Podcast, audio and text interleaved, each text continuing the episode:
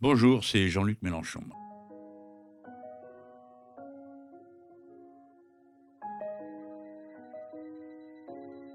Alors ça, c'est maintenant l'épisode numéro 2 de cette série de podcasts euh, consacrée à la question de la séparation des églises et de l'État et à l'anniversaire de la loi de 1905 qui a établi en France de manière depuis définitive cette séparation. Il est à noter que dans l'histoire de France aussi, on commence par un mythe fondateur qui a donné lieu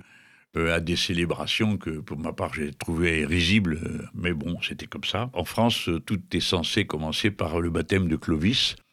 Alors, Clovis aurait en quelque sorte fondé le premier royaume de France, et lui-même, Clovis,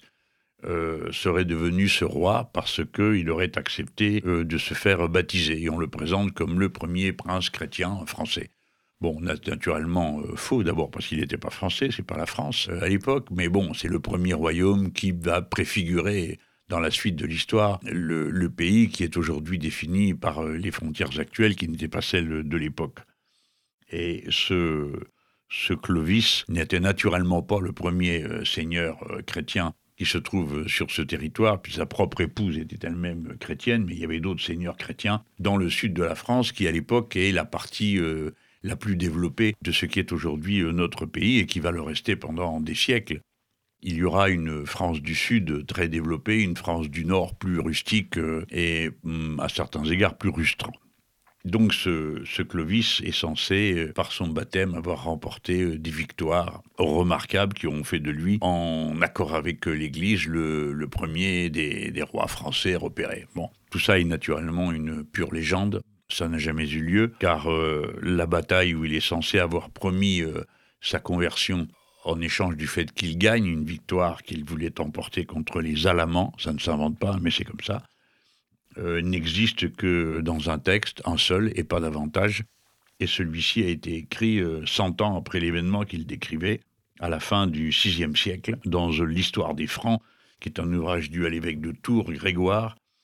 et euh, c'est ce document qui ensuite va faire euh, cheminer dans l'histoire et en quelque sorte, par sa répétition, fonder une légende et la légende se transformer en un fait historique qui, en réalité, n'a pas de fondement réellement objectif. Ce qu'on sait, c'est que le roi Clovis euh, est en fait un seigneur franc qui est en train d'envahir un territoire et sur ce territoire, il y a déjà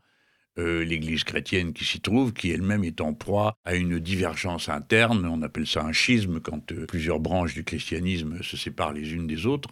et euh, le pape en titre de l'époque combat une, une scission, un schisme qui est en train de se faire, qu'on appelle les Ariens, je ne vais pas vous faire le détail ici de cette histoire tortueuse, mais à ce moment-là, donc, le, le, le pape fait un accord avec ce seigneur franc, le pape garantit l'adhésion des collectivités et des communautés chrétiennes qui lui obéissent euh, au roi en échange du fait que celui-ci euh, bien y remettre de l'ordre là où le pape ne touche plus terre et ne contrôle plus ce qui se passe. Et c'est cette première alliance entre un, seigneur et l'Église qui va faire ce mythe euh, du sabre du goupillon, pardon, c'est pas un mythe, hein, c'est-à-dire ce lien entre l'Église et premier, les premiers royaumes en France et qui vont ensuite se perpétuer au fil du temps en un accord d'autant plus euh, étroit qu'il euh, est mutuellement profitable. Mutuellement profitable parce que euh, les églises ont développé une puissance financière considérable, une autorité morale absolue sur la quasi-totalité de la population, et l'un appuyant l'autre, euh, l'Église appuyant le pouvoir politique, le pouvoir politique euh, s'inclinant devant l'autorité euh, religieuse, l'affaire va aller cas un cas, le temps qu'il faut. Évidemment, à chaque étape, l'emprise du pouvoir pouvant changer de main, l'un ou l'autre, c'est-à-dire le roi ou le pape, vont faire des tentatives pour mutuellement se soumettre l'un à l'autre. Alors il y a des épisodes, il y en a tout au long de l'histoire. Hein, c'est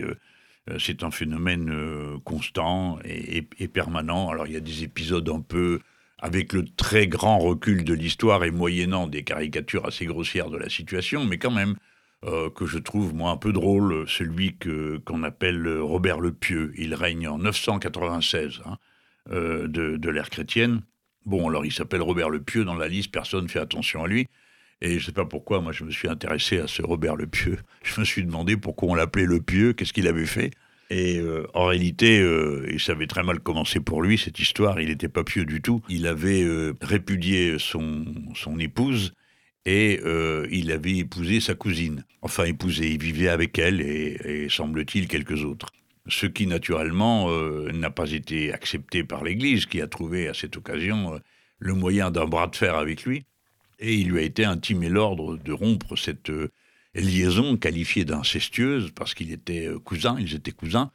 et euh, de faire sept ans de pénitence, et évidemment, euh, l'autre veut rien entendre, et pour finir, il a bien fallu qu'il se plie, parce que le pape a pris la décision de l'excommunier, et donc d'éteindre tous les feux en France, donc terminé, plus de baptême, plus d'extrême onction, plus de messe, et pour un peuple très croyant et très organisé par l'Église chrétienne, c'était trop, quoi. C'était tout simplement pas jouable. Donc, euh, naturellement, c'est le roi qui a fait machine arrière, qui a accepté euh, la sentence, euh, s'est séparé de sa cousine et a commencé à courir les couvents et les monastères et les églises et à être dans toutes les fêtes et toutes les célébrations. Et c'est ça qui lui a valu d'être qualifié de Robert le Pieux. Mais derrière Robert le Pieux, il y a déjà une première bataille entre le pouvoir laïque, on va dire, celui du roi, et celui de l'Église, à travers Là, le prétexte ou la question euh, du mariage, qui est considéré par l'Église comme un sacrement, qui n'est pas au pouvoir euh, d'un individu, quelle que soit sa force, quel que soit son rôle, euh, de rompre. Vous allez voir que cette question qui n'a l'air de rien à ce moment, on va la retrouver un peu plus tard parce qu'elle va être décisive. Et il est évident que le jour où on décidera qu'il y a un droit au divorce, euh, ça n'a l'air, aujourd'hui c'est tellement habituel, tellement banal qu'on euh, n'y fera pas attention, mais il faut bien se rendre compte que du point de vue religieux, euh, c'est un acte extrêmement grave parce que c'est la rupture d'un sacrement et qu'il n'appartient pas aux êtres humains de rompre les sacrements. Ils peuvent les donner par délégation de pouvoir en quelque sorte, mais ils ne peuvent pas les retirer. J'ai pris cet exemple parce que dans ce cas, c'est le roi qui cède à une injonction de l'Église qui est quand même faite de manière assez robuste, hein, parce que excommunier et interdire toutes les célébrations religieuses, c'est pas rien. Donc on voit là dans le rapport entre l'Église et l'État, c'est Église 1, État 0. Euh, le roi cède. Mais au fil du temps, euh, cette union entre l'Église, euh, là c'est l'Église chrétienne, hein, il n'y en a qu'une à l'époque, et la royauté, il y a des moments d'intense imbrication.